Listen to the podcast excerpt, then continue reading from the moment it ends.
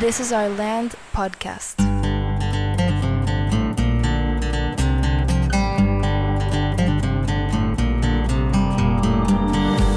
Esto es This is Our Land podcast y en este episodio estamos Alejandro y yo con una invitada muy importante eh, en Land School que es nuestra directora académica Guillermina Guille.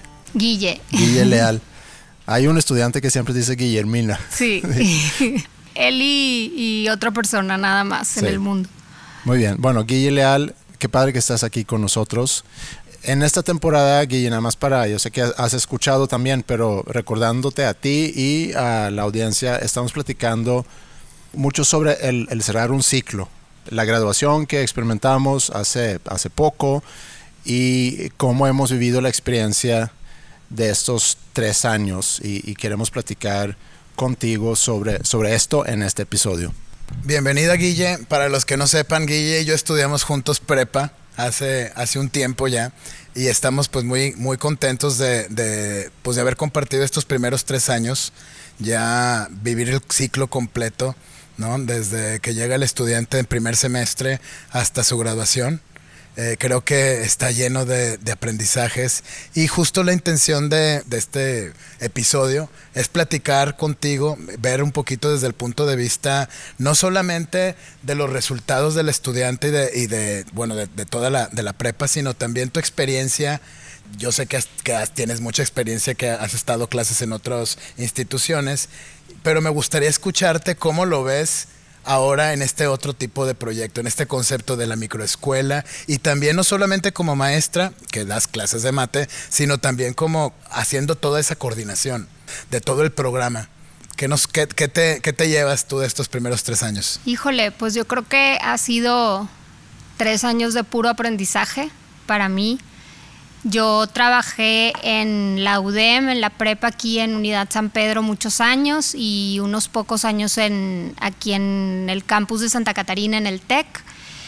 Y sí es muy diferente, pero el aprendizaje ha sido, ha sido fabuloso. Ver a los chavos crecer en estos tres años ha sido maravilloso y no solo a los chavos, sino el proyecto en sí, o sea, ir viendo cómo, cómo empezamos y cómo hemos madurado y consolidado todas esas ideas que había desde un inicio y cómo van dando fruto.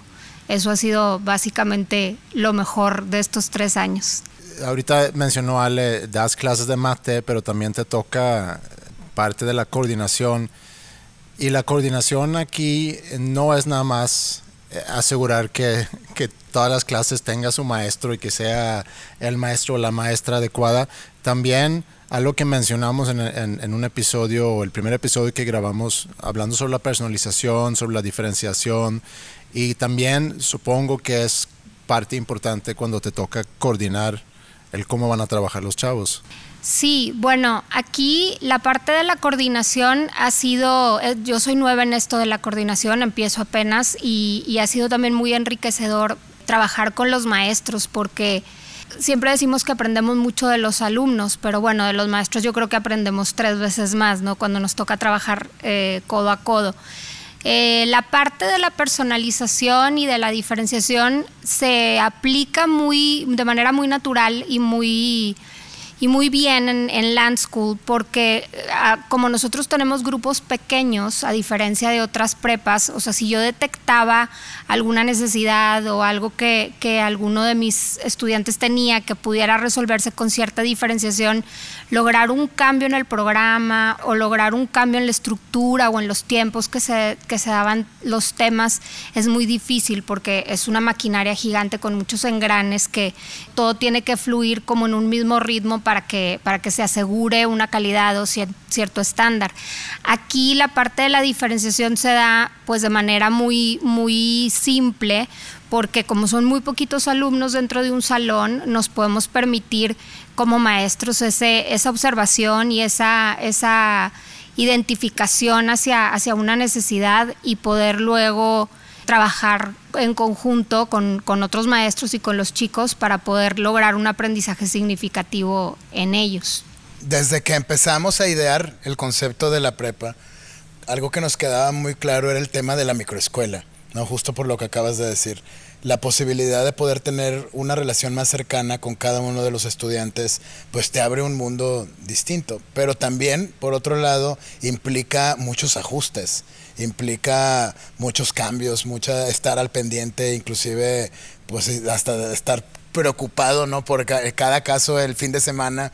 Y también tiene un impacto inclusive con, con la manera de dar las clases. Ahorita que hablabas de los maestros ya después de tres años, ¿qué evaluación tú darías a ese punto específico en el tema de, trabajar con menos estudiantes y que efectivamente podemos relacionar, trabajar una mejor relación con ellos? Este, ¿Cómo es? ¿Tú cómo lo, cómo lo evaluarías? O sea, cuando por ejemplo me certifiqué para, para la SEP, para todo el tema de las competencias y demás del ECODEMS, pues veíamos un chorro de teoría, ¿no? Y veíamos parte de la diferenciación. Yo leí en su momento un libro muy bueno de acerca de esto de diferenciar, de diferenciar actividades, de diferenciar exámenes. Y mucho es como con las inteligencias múltiples de Howard Gardner y cómo puedes ver también los estilos de aprendizaje y demás. Lo que hemos aprendido, yo creo que muchos y en la última sesión de trabajo que tuvimos con los maestros, es que no se trata tanto de, diferenciar un estilo de aprendizaje, que si es kinestético, que si es este visual o que si es auditivo, sino más bien se trata de pues de conocer al chico, qué lo motiva, qué lo mueve, qué le entristece, qué lo pone feliz, qué le gusta, qué necesidades tienen, no solamente intelectuales, sino también sociales, afectivas. Y eso te ayuda como, como maestro a ir como creando una especie de red o tejiendo como de manera muy artesanal la, la forma en que tú vas a dar impartir los temas o, lo que le tienes que decir o no le tienes que decir para poderlo motivar o para poderlo empujar o, incluso picarle las costillas, ¿verdad? Porque muchas veces tenemos que regañarlos, pero sabes, porque los conoces, a quién le va a servir muy bien el regaño, quién te lo va a tomar de buena forma y a quién a lo mejor se lo tienes que hacer ver de otra, de otra manera, ¿no? Entonces en la parte emocional yo creo que es lo más importante y eso no lo puedes hacer a través de un grupo con veintitantos alumnos y que los ves tres veces a la semana por una hora y luego cuatro meses y ya se van y luego regresan otros, digo, vienen, perdón, otros alumnos nuevos. O sea, había semestres que yo tenía 120 alumnos en un semestre y no los volví a ver. Entonces, pues sí, obviamente es mucha gente, pero ¿qué tanto bueno, y aún así alcanzaba yo a como a hacer esa conexión con varios de ellos en poquito tiempo, pero no puedes hacerlo con todos, es algo muy complicado. Y aquí la proporción de alumnos maestros, pues es, o sea, hay, hay o sea, como una proporción muy grande de maestros para el alumnado que tenemos. Entonces, si a mí se me pasa algo, yo estoy segura que alguien más lo va a ver y me lo va a hacer saber a través de los sistemas que tenemos ya implementados de comunicación entre nosotros. Y esa parte nos ayuda a formar como, como un perfil de trabajo con cada uno de los, de los chicos. Deteniéndonos ahí un poco en ese tema de la microescuela, porque creo que las ventajas, y ya mencionaste tú varias, pero que hasta pueden ser obvias desde afuera, inclusive decir que somos, trabajamos con grupos más chicos, somos muchos maestros, pero desventajas, si pudiéramos hablar también sobre desventajas. Mira, yo la desventaja que veo puede ser un poquito en, lo, en la cuestión del tema social que en una escuela muy grande donde hay muchos chavos, encuentras tu nicho de alguna u otra forma a través de sus seis semestres, ¿no? Encuentras a los chavos que les gusta Naruto igual que a ti, o encuentras a los que les gusta el anime igual que a ti. Entonces aquí yo creo que lo importante es como ayudarles a los chavos a que, a que fortalezcan esta parte social y a que, y a que no solamente busquen convivir o, hacer amistad o, una relación con alguien que tenga su misma filosofía o sus mismas ideas, sino que también encuentren la forma de convivir con la gente que piensa diferente que eso es lo que termina sucediendo en un salón donde, donde hay muy poquitos y que tienen tan distintas personalidades entre ellos pero también hay que hacer un proceso de seguimiento muy, muy estrecho, muy cercano, porque hay que observar cómo conviven y hay que marcar una pauta y hay que mostrar un ejemplo. Entonces, eso nos, como que se nos pone a nosotros como maestros un reto muy grande, porque no todo el tiempo tenemos que medir muy bien lo que decimos, cómo lo decimos, como para modelar nuestra actitud y nuestro comportamiento hacia, hacia los chavos en la parte social. Yo creo que la parte social es, es la que pudiera ser como como el, el downsize o, o, lo que podría no estar tan padre del tema de la microescuela. Sí, que también por otro lado puede ser un lugar como muy atractivo para alguien que no le gusta ese tema tan intenso de, las, de, de, esta parte social. Me acuerdo hace, hace unas semanas que tuvimos el, nuestro Charkland, este, que vino Pablo de juez, cuando está, ya al final se acercó y me dice, oye, ¿te has dado cuenta que aquí cada estudiante se viste y bajo un concepto diferente? Y yo me quedé así como, pues, ¿a qué te refieres? Me dice, es que si vas a cualquier prepa, vas a ver que de un lado están todos los, se visten igual, del otro lado todos se visten igual y básicamente, dice, acá volteas y ves a cada uno en su rollo, totalmente, ¿no? Entonces eso, eso también es, eh, es como que esa contraparte, ¿no? Que, que, creo que es, que es interesante y está emocionante eh, abrir ese espacio para todos, ¿no? Para, para a veces los que no caben en el sistema tradicional es una, es una buena alternativa.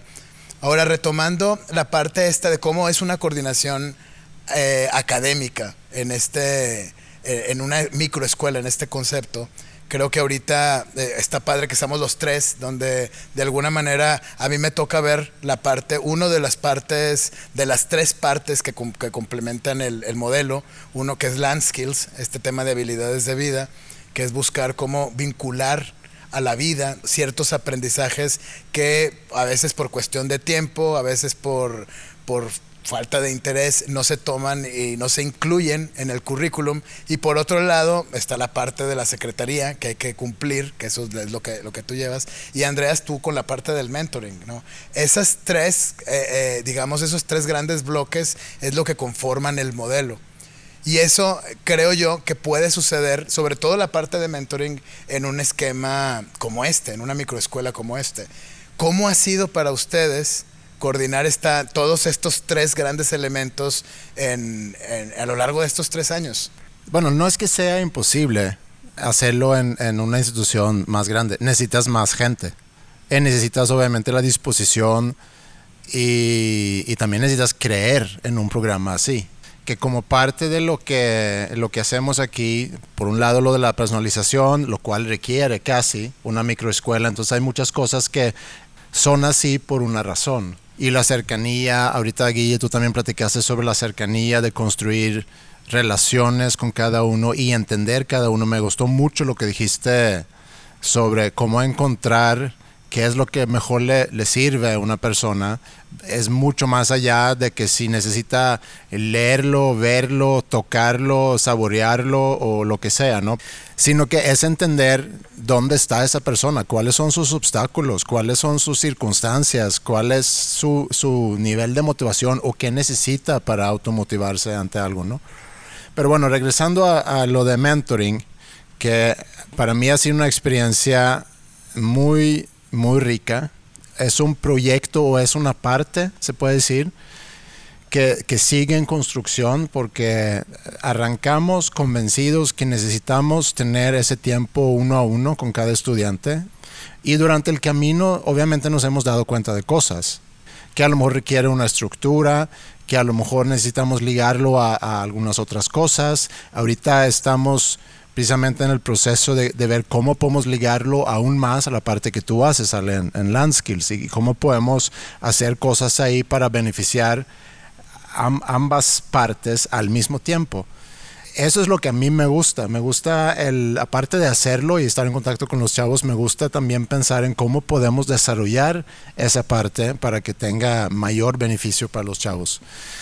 Entonces, el, el poderme sentar con los chavos. Hay algunos que de repente veo cada semana y hay quienes a veces pasan inclusive tres semanas hasta, hasta verlos por X o Y razón.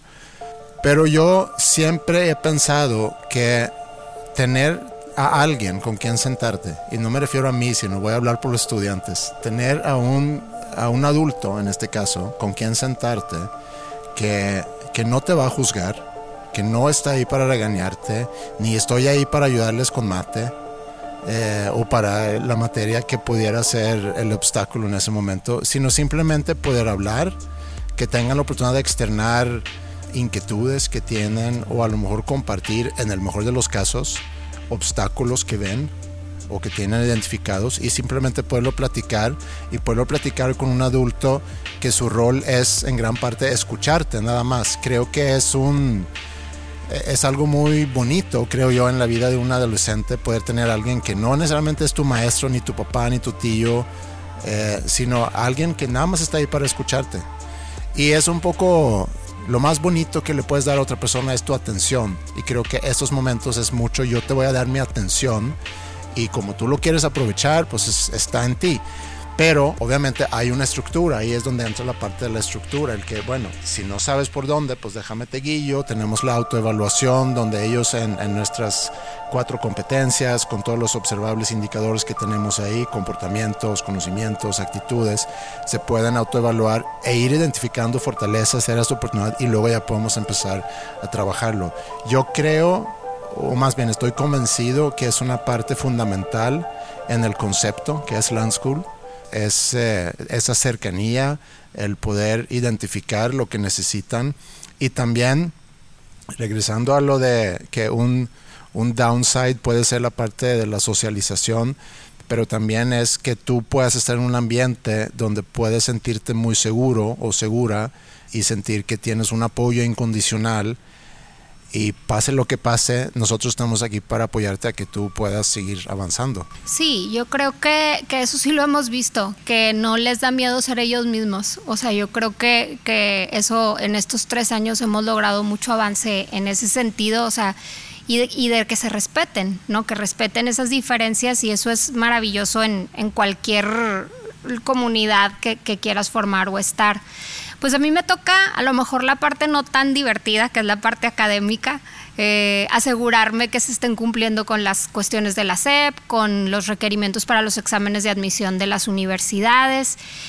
Y en este concepto de la microescuela y de la educación personalizada, eh, el tema de cumplir con todos estos objetivos, pero, pero visto a través de las necesidades particulares de los chavos en, en cierto momento, pues se vuelve un poco más complejo porque a veces no, no puedes tener un programa diseñado para todo Mate 1. A lo, mejor de repente voy a tener un programa diseñado para Mate 1, pero con X o Y actividades diferenciadoras para tal alumno que a lo mejor batalla en esto o que, o que a lo mejor en este momento está pasando por una situación complicada y que hay que bajarle un poquito la carga para que como que resuelva a lo mejor alguna situación emocional o alguna situación personal, familiar o inclusive médica y luego darle como en el momento en que ya veamos que ya está bien para retomar la actividad académica, darle como un turbo para que se pueda nivelar con, con los demás. Entonces, toda esta parte como de ir nivelando, de ir eh, también ayudándolos a ir creciendo en sus procesos de aprendizaje, porque de repente un chavo en primer y segundo semestre puede no estar muy maduro como para ciertas cosas, para el pensamiento abstracto, para las cuestiones de ética, para este, ciertos conceptos que se necesitan a lo mejor en informática o en, o en química y a lo mejor el primero y el segundo semestre va a batallar mucho y entonces hay que esperar como al proceso de maduración. O luego tenemos chavos que vienen con muy malos hábitos de estudio y el primer y segundo semestre hay que ser súper estrictos y muy ordenados y muy cuadrados para que adquiera esos, esos hábitos de estudio. Entonces no es lo mismo exigirle a un chavo que lo que trae es un mal hábito de estudio o exigirle a un chavo que trae un problema emocional de depresión o de ansiedad o demás. O sea, que hay que buscar las causas de raíz para poder luego integrar toda la parte académica que, que necesitamos tener. Y el objetivo es que para quinto semestre ya todos estén más o menos nivelados y sean capaces de presentar un examen de admisión y tener éxito en cualquier universidad a la que puedan o a la que quieran asistir. Creo que ese es como, a final de cuentas, uno de los principales objetivos, el poder preparar al estudiante a continuar su formación profesional, pero también sin duda toda esta parte de lo de land skills, la parte del mentoring, apela a, ciertos temas fundamentales del de, a desarrollar que son del ser humano. No, no solamente hacemos, ¿no? también somos, también aprendemos, también comunicamos. Y esos son aspectos fundamentales que a veces no los tomamos en cuenta, ¿no? Pareciera, como platicábamos en, en uno de los episodios, que toda la educación últimamente, en los últimos 100 200 años, eh, probablemente antes, este, este enfoque hacia hacer, Hacia hacer de, acuerdo a ese contexto histórico donde todo el mundo te enseña y sales listo como nos pasó un poco a nosotros, pero sobre todo a, la generación de nuestros papás, que básicamente era un entrenamiento para salir a trabajar en una empresa. Entonces ahorita ya no es suficiente, ¿no? Hablábamos en algún momento de los robots que no cobran y que lo hacen mejor por eso estas tres áreas se vuelven tan, tan relevantes específicamente en este, en este momento. Porque de qué te sirve, por ejemplo, tener a un chico que es primer lugar en algún examen de admisión si a lo mejor no tiene amigos o si a lo mejor no, no tiene valores o, o está deprimido o tiene un problema de salud por ansiedad y por lo mismo no premiamos el tema de, de, los promedios o el mejor promedio. O sea, nuestros premios son más enfocados hacia, hacia nuestros valores, hacia los valores que nosotros tratamos de inculcar y formar en los, en los chavos. Y sí, la parte, la parte académica es importante, más no es lo más importante. Tiene que haber un balance entre todas las áreas. A mí me gusta mucho y se comentó en la temporada pasada de este podcast eh, cuando hablamos, creo que fue cuando hablamos con Héctor, que hablábamos sobre la educación y qué es la educación y que va mucho más allá de la escolarización, el, ir a aprender ciertas materias, sino la oportunidad que la escuela te pudiera dar de desarrollarte como persona. Digo, te desarrollas como persona en muchos ámbitos, en casa principalmente, en, en la calle con tus amigos, eh, en tus actividades extracurriculares, pero también en la escuela. Pero si la escuela abre esa puerta a, qué puedo yo hacer como escuela para ayudarle a estas personas a que también se forman como personas, que ese es el ser que tú mencionas, Ale, creo que tenemos realmente la oportunidad de contribuir a la sociedad, porque si nada más nos vamos a enfocar a una parte que es el hacer y que es asegurar que estas personas, ahorita regreso a eso que dices de, formar personas para la industria o para, o para los trabajos, porque también no nos podemos olvidar que en los trabajos también necesitan personas, necesitan seres humanos, necesitan personas capaces de escuchar a otros, de colaborar con otros, de, cuidarse entre ellos, de, ser un apoyo, no nada más estar ideando y ejecutando, sino necesitamos formar comunidad, como, como dijiste hace, hace rato, ¿no? Cuando empezamos a ver la educación así, creo que damos un brinco muy importante y muy, muy grande realmente. Sí, porque, o sea, como comentabas que, que, pues que estamos contribuyendo como a formar personas para, para la comunidad o para la sociedad, yo creo que sin duda es muy importante, pero también estamos creando seres humanos que van a estar a gusto con, consigo mismos y con su toma de decisiones y van a ser felices y eso va a contribuir en ayudar a la sociedad, pero yo creo que principalmente esa parte de, formarlos como seres humanos, que, eso, que, aprendan a tener un pensamiento crítico, a tomar sus propias decisiones, analizar bien la lo que pasa en las situaciones o en las cosas que tienen que, que enfrentar. Sí, totalmente de acuerdo y creo que lo más increíble es que lo podemos ver, ¿no? O sea, hay bueno, me pasa a mí en mis clases cuando, eh, cuando al final se, acerca un estudiante y te pregunta o concluye algo importante y viene y te dice, creo que esto es así, ¿verdad? Y es, es, exactamente, es, es como no quedarte nada más en un nivel de ya me enteré de qué se trata, por ejemplo, en el caso de la filosofía. No, ya no se trata de definir qué hizo Sócrates o, la biografía o lo que tú quieras, sino irte y llevarte esa idea, esa idea mucho más profunda de hablar temas de como simplemente sentarnos a, definir qué es el bien y qué es el mal. ¿Quién lo define? Todo ese, tipo de cuestionamientos te hacen ser una persona conectada en un nivel bien diferente. A mí eso es realmente lo que me, me motiva y me apasiona de todo, de este esquema aunque no había dado clases así de manera formal previamente, el, eh, y esta es pues básicamente la, única experiencia que tengo, esto y en línea, ¿no? Las dos versiones que nos tocó en, los últimos años, eh, y es algo que verdaderamente disfruto. Y por eso es que te preguntaba hace rato, Guille, de, de esa diferencia esa diferencia de, dar clases en una institución donde, como dices, tienes 120 estudiantes que ves en un semestre y luego a lo mejor ya no los vuelves a ver a todos, eh, a, estar constantemente tres años viéndolos en el pasillo, platicando con ellos, dándole la retroalimentación, que te cuentan el chiste, que les cayó el 20 después de quién sabe cuánto tiempo, algo que les, que les, que les sembraste en algún momento. Creo yo que como maestro termina siendo una, una, pues casi que una bendición, ¿no? El poder ver que tu trabajo tiene un impacto y hace que todo se vuelva más emotivo y sobre todo que te llenes de motivación.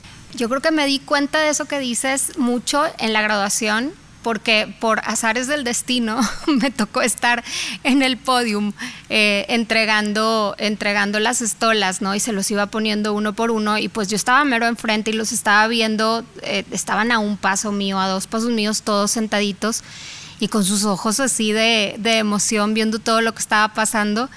Y Héctor, el invitado que nos acompañó, eh, les dirigió unas palabras a cada uno como muy al azar, ¿no? Él, tomaba un, atributo, una, una cuestión y les daba un mensaje a cada uno de ellos diferente. Y yo pude entender y saber exactamente pues que no hay, no hay coincidencias, ¿no? O sea, yo sí creo que, que, como que hubo ahí mano de un ser supremo que a cada quien le fue diciendo lo que necesitaba escuchar y yo lo sé porque conozco las circunstancias y las formas de pensar de cada uno de ellos. Entonces yo creo que ese mensaje que les dio fue demasiado atinado. Y cuando le estaba platicando a Luis, a mi, a mi esposo, le decía, es que a, Emiliano le dijo esto, y a Jesús le dijo esto, y a, o sea, a cada uno lo que le fue diciendo, yo decía, es que no puede ser, era exactamente lo que esta persona necesitaba escuchar en ese momento. Y, y se me llena el corazón, ¿no? Cuando lo, cuando lo recuerdo. Y luego que me toca a mí ponerles las estolas, pues que se agachan y les, y les pongo por la cabeza la estola. Y a cada uno le fui diciendo una frase de algo que yo creía que, que, necesitaba escuchar. Si confía en ti mismo, nunca digas que no, que no puedes hacer algo. O sea, cosas que, que durante estos tres años yo fui aprendiendo y creciendo junto con ellos. Y, eso no lo logras, no lo, no lo logras siendo una maestra de un semestre de muchos alumnos. Entonces es, es una parte como muy enriquecedora, muy bonita. Bueno, pues ya hablamos un, poco sobre estos primeros tres años, eh, lo que nos toca hacer cada quien.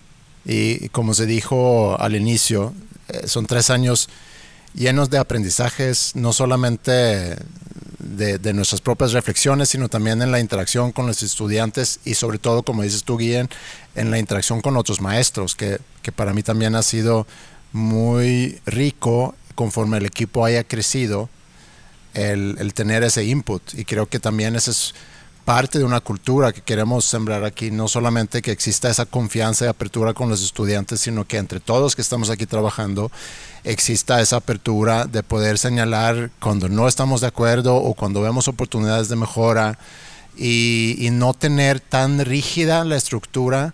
Yo me acuerdo mucho, Ale, que tú dijiste cuando empezamos con esta idea ya hace muchos años y, y algo que repetiste mucho es que todo tiene que estar vivo, tiene que estar vivo y, me tardé a lo mejor en entender, bueno, exactamente a qué te referías, ¿no? Que, que, todo tiene que estar vivo, pero ahorita me queda muy claro que el que esté vivo es que está en constante movimiento, el, que está siempre dispuesto de, de, quitarse esa piel que lleva rato teniendo para, para ponerse otro, ¿no? A lo mejor podemos terminar con, no sé, aprendizajes significativos. Si empiezo yo, aprendizajes significativos para mí han sido, y seguramente voy a repetir cosas que ya dije, pero el poder estar en un equipo donde, donde todos estamos tan alineados y tan enfocados a lo mismo. O sea, nos queda muy claro porque estoy tratando de compararlo con una organización que a lo mejor se dedica a otras cosas, pero donde todos tenemos tan claro que los chavos que están aquí o el, o el estudiante está en el centro de todo lo que hacemos nosotros y, poderlo ver y poderlo escuchar cuando hablamos, cuando hablamos sobre ellos, cuando tenemos una junta y, tenemos muchos temas que tenemos que ver en esa junta y de repente nos detenemos una hora para platicar sobre la situación de una persona, que puede ser frustrante desde la perspectiva de, eficiencia en, en, en, manejar una junta, ¿no? Pero para mí eso es increíble, que realmente es tan palpable el interés que todos tienen de poder ser un ingrediente de mejora en la vida de estos chavos. Eso para mí ha sido, y, me motiva obviamente a, a, también yo hacer mejor mi trabajo, pero creo que eso es el, el, poder ver ese, tú mencionaste en el episodio que tú y yo grabamos, el logo símbolo con el árbol que está en el centro, representando al estudiante que está en el centro del proceso, y, y las veces que durante esos tres años he podido vivir eso, qué es, cómo se ve eso. Y, creo que sí, eso para mí ha sido de las cosas más importantes. Y en el vivir que decía Ale, pues evidentemente experimentamos crecimiento, ¿no? Y en ese crecimiento pues hay ajustes y hay, y hay dolor y hay sufrimiento, pero también hay alegrías y hay aciertos y hay recompensas. Y yo creo que de eso es de lo que ha estado lleno estos tres primeros años. Y en el crecimiento y en el, en el aprender, que, que era un poco lo que decía también Héctor, de la experiencia, que decía, no, tú no eres una persona con experiencia si haces siempre lo mismo, tienes que mutar, crecer, cambiar y, definitivamente se vienen proyectos muy interesantes basados en, en, en, ese cambio o en ese crecimiento que queremos experimentar. Y muy como muy esperanzador porque nuestro grupo de maestros que tenemos pues ya está muy consolidado ya no hemos tenido rotación ya todos conocemos el modelo el sistema lo, los detalles de la operación. Entonces ya vemos cómo muchos de nuestros de nuestros maestros ahora se están enfocando más en, en eso en diferenciar en crear actividades en pensar en las necesidades de cada uno de, nos, de nuestros chavos. Y eso es lo que esperamos que, que vaya avanzando. Y en ese sentido es en lo que queremos también ir, ir creciendo. Y pues con mucha ilusión de, de las nuevas cosas y los nuevos proyectos que se vienen. Sí, yo totalmente de acuerdo. Creo que es un momento increíble el que estamos viviendo como institución. Es un momento irrepetible. No, no, no solamente una vez graduadas a los primeros. Fu fueron tres años llenos de, de aprendizajes, de emoción, ¿no? de inspiración, de motivación que es, increíble. En mi caso, en la parte de land skills, me queda clarísimo lo relevante que se vuelve, sobre todo en este entorno, en este momento histórico en el que nos toca vivir, la necesidad o la posibilidad de vincular el aprendizaje a la vida, ¿no? Y eso es algo que yo me llevo en este primer ciclo, donde efectivamente es muy viable lograr nuestra visión esta de, motivar al estudiante o de formar estudiantes motivados a aprender durante toda la vida si les das el tiempo, si los acompañas, si los escuchas y si sobre todo si logramos contextualizar estos aprendizajes, ¿no? Creo que es un, es un gran trabajo, creo que el, el otro día platicaba, te decía Andreas, con una con una persona eh, de Brasil que, le estaba contando que le decía, estamos haciendo una prepa y queremos que sea tal y mire, llevamos esto y ahorita acabamos de graduar y me dice, a ver, te voy a interrumpir, no estás haciendo ninguna prepa, la prepa ya está, ya se graduaron. Y creo que de eso nos tenemos que sentir muy orgullosos y sobre todo llenarnos de inspiración para este nuevo ciclo. Pues me parece muy bien como para terminar este episodio. Y pues gracias Guille por acompañarnos y nos vemos en el próximo.